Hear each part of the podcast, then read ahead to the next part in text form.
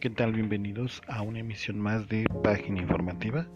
Hoy ya nos encontramos a 29 de octubre de 2020. Bienvenidos, les saluda Juan Vázquez. Excelente tarde. Pues el día de ayer ya no pude eh, subir un, podcast. Hoy vamos a hacer una serie de tres, tres podcasts y este para que pues tengan toda la información y voy a subir una encuesta en Twitter quiero saber su opinión para ver la duración de los, de los podcasts. Yo quiero más o menos estandarizar eh, la duración para que vean cómo les ha parecido este contenido y las mejoras que se tienen que realizar. Hoy vamos a hablar de un tema muy importante porque eh, la legisladora Tatiana Cloutier se baja de la carrera por la gobernatura al estado de Nuevo León. Les voy a leer la nota de Infobae y dice así, titulada el 29 de octubre del 2020. Tatiana Cloutier, política mexicana y actual representante de Morena en la Cámara de Diputados, reveló que no buscará la gobernatura en el estado de Nuevo León, donde tendrán elecciones en 2021 y aseguró en una entrevista con Ricardo Rafael que serán los morinistas quienes decidan su candidatura o buscan a otro candidato, pero ella buscará seguir trabajando en un esquema nacional, pues en el estatal me parece que no aporto más. Lo que yo digo es que tengo que quedarme a trabajar en el esquema nacional, es donde le aporto más al país, en donde aporto más a Nuevo León.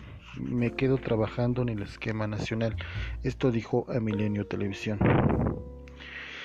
Aseguró además que no discutió el tema de la gobernatura suya por Nuevo León con Andrés Manuel López Obrador en su más reciente reunión, pero esos temas los dará a conocer el presidente si así lo decide. En pocas palabras, no, no opino nada sobre el tema. Y bueno, para que tengamos un escenario, es al principio de este año sí quería este, lanzarse por la gobernatura. Les voy a leer lo que pasó en enero del 2020. Dice, fue a principios de 2020 cuando la diputada reveló sus intenciones de contender por las gobernaturas de Nuevo León o de Sinaloa. De acuerdo con una entrevista del programa El Paredón, Cloutier afirmó que legalmente sería apta para participar en cualquiera de las dos la ley dice que tienes que haber nacido o vivir en el estado por la que quieras competir. Nací en Sinaloa, tengo 55 años y llevo viviendo en Nuevo León desde los 18 años, cuando llegué acá. Además su nombre sonaba con fuerza luego de que Alfonso Cuellar, todavía dirigente de Morena, mencionó que tenía claro para que el siguiente periodo gobernaría en el estado del norte y además la próxima contendiente para el puesto sería mujer. Eh, cito textual lo que dijo Ramírez Cuellas en aquella ocasión, dice, nos ha quedado claro que Nuevo León será gobernado por Morena y será gobernado por una mujer. La encuesta va a medir hombres y mujeres pero estoy casi seguro de que la candidata va a ser mujer. Fue una de las declaraciones de Ramírez Cuellar que recogió al portal de la silla rota. Entonces, queridos amigos, Ramírez Cuellar estaba impulsando pues la candidatura de Tatiana Cloutier, pero ella dice que no.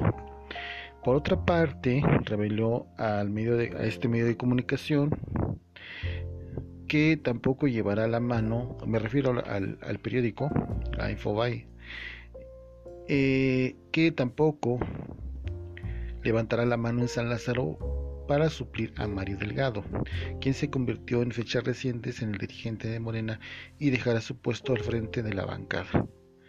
De acuerdo con Cloutier, ella no cuenta con el perfil que debería cubrir la vacante, pues para empezar dijo no es militante en movimiento, además consideró que no tiene la disciplina necesaria para encabezar un grupo parlamentario. He tenido la libertad y respeto del grupo parlamentario y del propio presidente. En el momento que asumiera ese puesto, podría perder la gran riqueza que tengo, dijo al periodista Ricardo Rafael. Más que nada, en mi opinión personal, queridos amigos, pues yo pienso que Tatiana Cloutier pues se va, eh, eh, bueno, termina de hecho su periodo legislativo pues hasta el año que viene, ¿no? El 31 de agosto del 2021.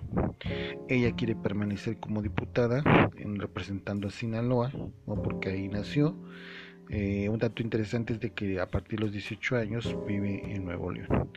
Y bueno, ¿por qué sería esta decisión de Tatiana? Yo tengo una teoría que sería muy importante que la mencionáramos, que es por la situación eh, mediática que se vive en ese estado y por los intereses empresariales. Yo supongo, tengo la creencia de que Tatiana Crutel no tiene, no quiere tener problemas con el empresariado en Nuevo León. Recuerden que el grupo empresarial en ese estado de la República Mexicana es muy fuerte y hay muchos intereses en juego. Por eso Tatiana, yo creo que por parte de estos empresarios no quiere tener ninguna disputa, no quiere tener ningún problema con ellos y es por eso que eh, sería la razón que pues estaría eh, tomando esta decisión de no participar más como candidata al gobierno del estado de Nuevo León. Y pues yo creo que es una decisión buena, sin embargo hay que buscar entonces a otra persona pues que cumpla con los requisitos, ella misma lo menciona, para que surja una candidata, me parece muy bien que a una mujer se le dé la oportunidad para que contienda por la gobernatura en Nuevo León para el año que viene.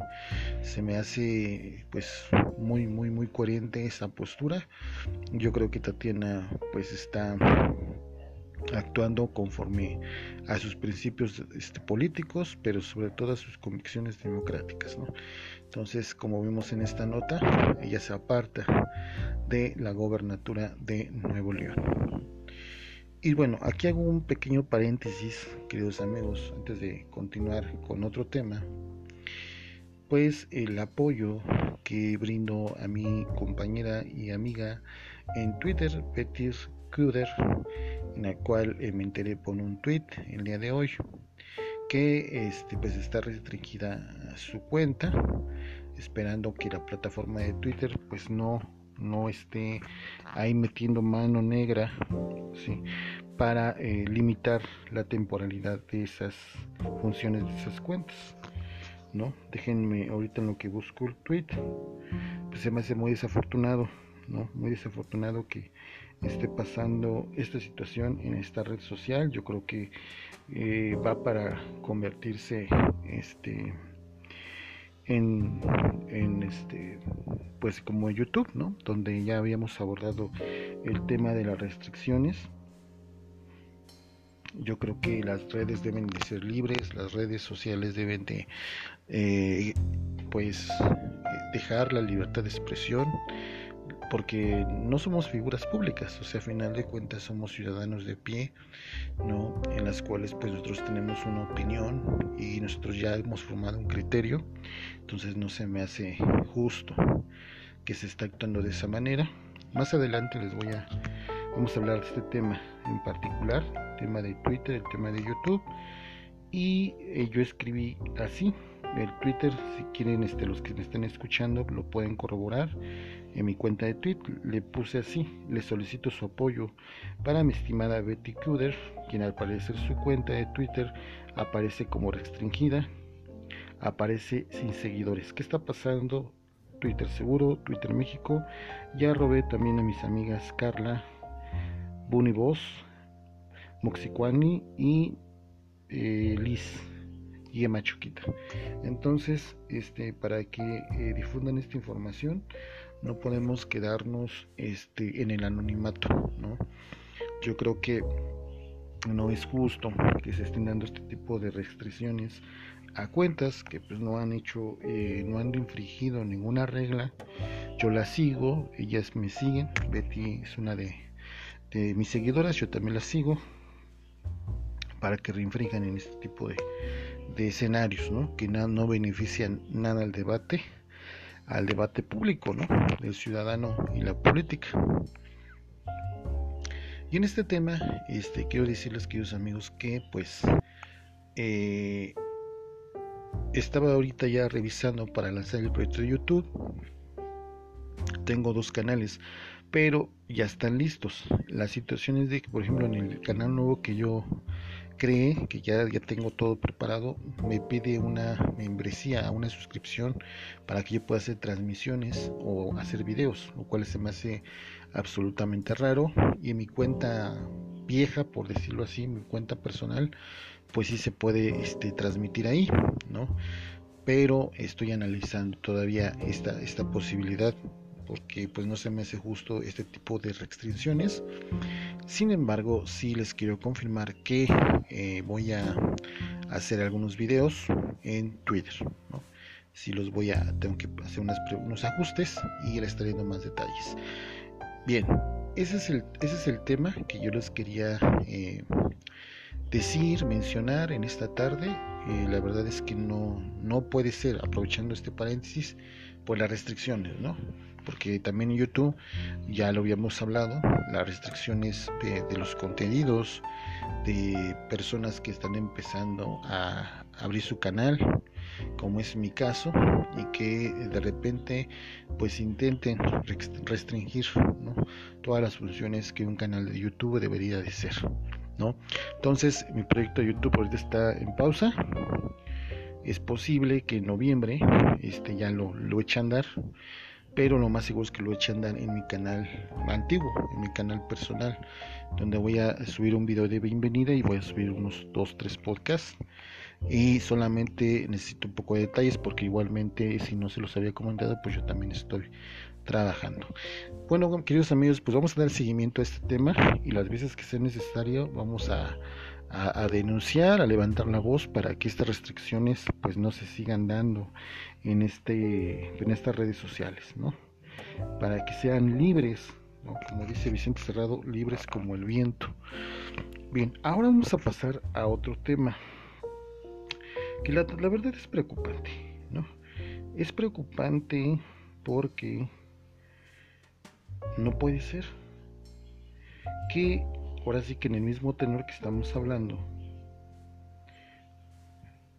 como estos intelectuales orgánicos le hace, entre comillas, orgánicos, ¿no? Porque de orgánicos no tienen nada. Sergio Aguayo, Héctor de Mauleón, ¿Quién más? Este, ah, eh, este, León Krause, ¿no? Todos los Krause, la familia Krause, pues siguen desproticando, siguen atacando la cuarta transformación, ¿no? Yo también vi un tweet de Sergio Guayo, porque casi no, no tuitea, fíjense lo que dice. ¿no? Lo acaba de subir hace una hora, ustedes lo pueden revisar en su cuenta de Twitter. Dice Sergio Aguayo lo siguiente, a propósito de los 90.000 muertos por COVID, el presidente y el subsecretario López Gatel deben asumir su responsabilidad. Usar mascarillas no es de chairos o es un deber cívico y patriótico. Pónganse la mascarilla siempre, punto. Esto es lo que acaba de tuitear Sergio Aguayo. A ver, el doctor Sergio Aguayo, lo que le puedo decir lo siguiente, aquí es una cuestión, el cuidado de la salud es una cuestión de responsabilidad de las personas.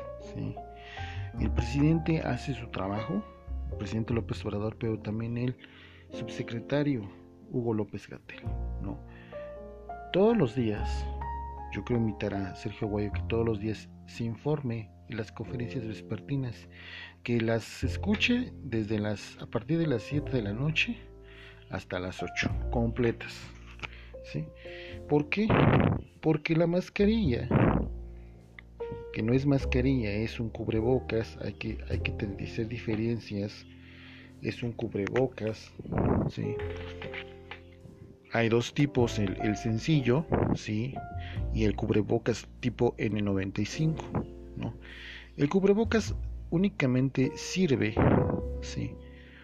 para evitar la propagación del COVID-19 ¿sí? en espacios cerrados. Esto lo dijo Hugo López Gatel. ¿sí? Es para prevenir. No quiere decir que te va a blindar contra el COVID-19.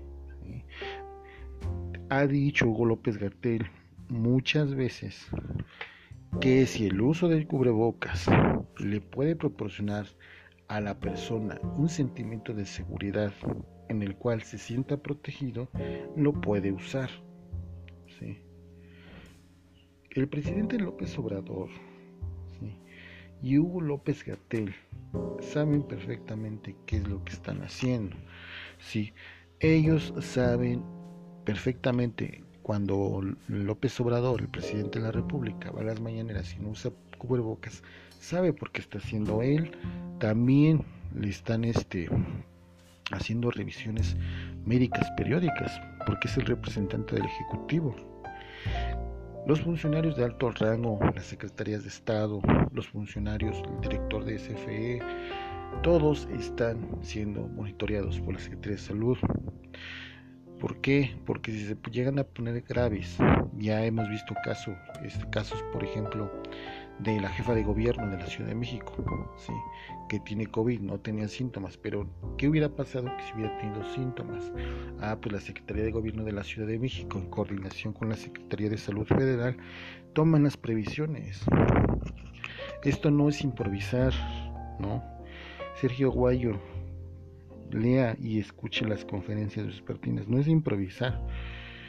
No es una política de salud que improvise la responsabilidad pública de hacer esto, de las medidas sanitarias. ¿sí? Ya también lo ha dicho Hugo López Gatel, de nada sirve que uses cubrebocas si no te lavas las manos constantemente, si no eh, mantienes el metro y medio de distancia. ¿sí? ¿Cuál es el riesgo de, de, mayor contagio? Cuando hay una cantidad de concentración de gente. Por eso también ha dicho el doctor Hugo López Gatel no concentrarse en lugares cerrados o en lugares abiertos donde haya mucha gente. Es así de fácil y de sencillo. Pero el querer desinformar y meter juicios de valor erróneos por falta de información es lo que, lo que está diciendo ahorita Sergio Aguayo. No es un deber cívico y patriótico el uso del cubrebocas. Es una medida sanitaria. De deber cívico, ¿sí? Aquí confunden las cosas. Deber cívico es no robar. Un deber cívico es ayudar a la gente, ¿sí? Recoger tu basura, limpiar este tu calle, ser respetuoso. Ese es un deber cívico. Y un deber patriótico, pues son el cumplimiento de las de las, los preceptos de la Constitución, ¿sí? No traicionar a la patria, el, este, defender a tu país, etcétera. Entonces no nos digan cosas que no nada tienen que ver, sí, por la situación. La verdad es que es difícil, no. E, esta situación se ha juntado, pero es una situación porque la responsabilidad cae en los ciudadanos. Si el ciudadano se cuida, si el ciudadano y hace fiestas de manera masiva, sale sin ninguna razón, ¿sí? Porque quiere darse la vuelta, porque quiere estar en la calle, pues obviamente se va a contagiar porque el riesgo es mayor a que si estuviera en casa, ¿no? Muchas personas, como ya lo habíamos comentado, que salen a trabajar, que, que sus empresas las llaman a trabajar, tienen que llevar las medidas sanitarias correspondientes y aún así corren el riesgo de contagiarse porque está el metro, está el metrobús, son espacios cerrados de hacinamiento donde vas en menos de 20 centímetros de distancia. ¿no? Entonces también es un riesgo. Eso no significa el cubrebocas, y lo vuelvo a repetir, que te dé inmunidad ante el virus. Sí, de hecho, solamente si tú llevas estas, estas tres medidas, vas a disminuir las probabilidades del contagio. Pero no te quiere decir que te vas a, ir, no, te vas a hacer inmune. La vacuna no está todavía, ¿no? Hay que dejarlo claro. Solamente son patentes, vacunas de prueba, que han hecho varios experimentos, de hecho ya sean este en Rusia, por ejemplo, y en, en España, que un mexicano se vacunó en Rusia también han hecho pruebas con la hija del presidente Vladimir Putin. Entonces todavía es un proceso, ¿no? Y yo creo que la vacuna seguro, seguro va a llegar hasta marzo, ¿sí? Y eso tendremos que tener que, que sea una vacuna de calidad y 100% segura para que la gente y la población mexicana se la pueda aplicar. Bueno, queridos amigos, este es el tema. Y también otro, otro tweet. Antes de cerrar el programa, otro desafortunada declaración de Sergio Guayo. Ya me iba a ir, pero ahorita este, aquí tengo la información. Dice, hoy por la mañana me indigno enterarme por reforma que los partidos de Eric Flores, el Baster Gordillo y Pedro Aces, pone entre paréntesis zángano revoloteando en la órbita de Morena, recibirán este año 79 millones de pesos, para 2021 600 millones. Carecen de incongruencia y vergüenza. Otro tweet con información falsa. ¿Por dónde se entera? Por reforma. Otra vez Sergio Aguayo. Esos partidos que nos autorizó no fue Morena, fue el Instituto Nacional Electoral de hecho, le informo al doctor Sergio Guayo que estuvieron a punto de validar el Partido México Libre. Eso únicamente porque dos eh, consejeros del INE votaron en contra, de lo contrario tendríamos otro partido más. Quien está a favor de que haya más partidos es el INE, no la ciudadanía. ¿Sí? Yo creo que se debería de invitar a Sergio Guayo a que lea otras fuentes de información, ¿sí? el presupuesto pues obviamente se lo van a dar, pero no se lo van a dar ni el presidente ni Morena, se lo va a dar el INE. Entonces, otra información falsa, sesgada, con la finalidad de atacar Morena. Y este personaje, Sergio Aguayo, pues nunca dijo nada del, del Partido Verde cuando se obtuvo su registro. Sí, nunca dijo nada de la alianza del, del, del PRD en aquel entonces, cuando estaba Mancera, con los partidos chiquillada. Ahí no decían nada. Por el contrario, decían que era un éxito de la democracia que desde 1988 estuvieran haciendo, ampliando los espacios de información y de análisis. Y vean, se contradicen. Es terrible, ¿no? Es terrible el golpeteo ¿no? El, golpeteo eh, que viene de estos intelectuales, entre comillas, orgánicos, que de orgánicos no tienen nada, que simplemente es la comentocracia, que este país se sienten poseedores de la verdad absoluta, sin ni siquiera conocer las causas reales por las cuales pues está pasando México en materia de los partidos políticos. Yo creo que la gente de pie a los que nos están escuchando no quieren más partidos políticos porque es presupuesto de todos. Pero a final de cuentas, mediante esos procesos, el INE es el que autoriza sus partidos. ¿No? Definitivamente, pues esas son las, las, las, declaraciones de Sergio Aguayo. Bien, queridos amigos, antes de finalizar, en unos momentos voy a subir una encuesta para eh, que ustedes evalúen el contenido de los podcasts y la duración, ¿no? Y pues bueno, ¿qué otros temas podemos hablar? Eh, si hay otro tema que ustedes pueden sugerir, pues adelante. Entonces, me despido eh, por el momento. Eh, más al rato subo en la siguiente transmisión.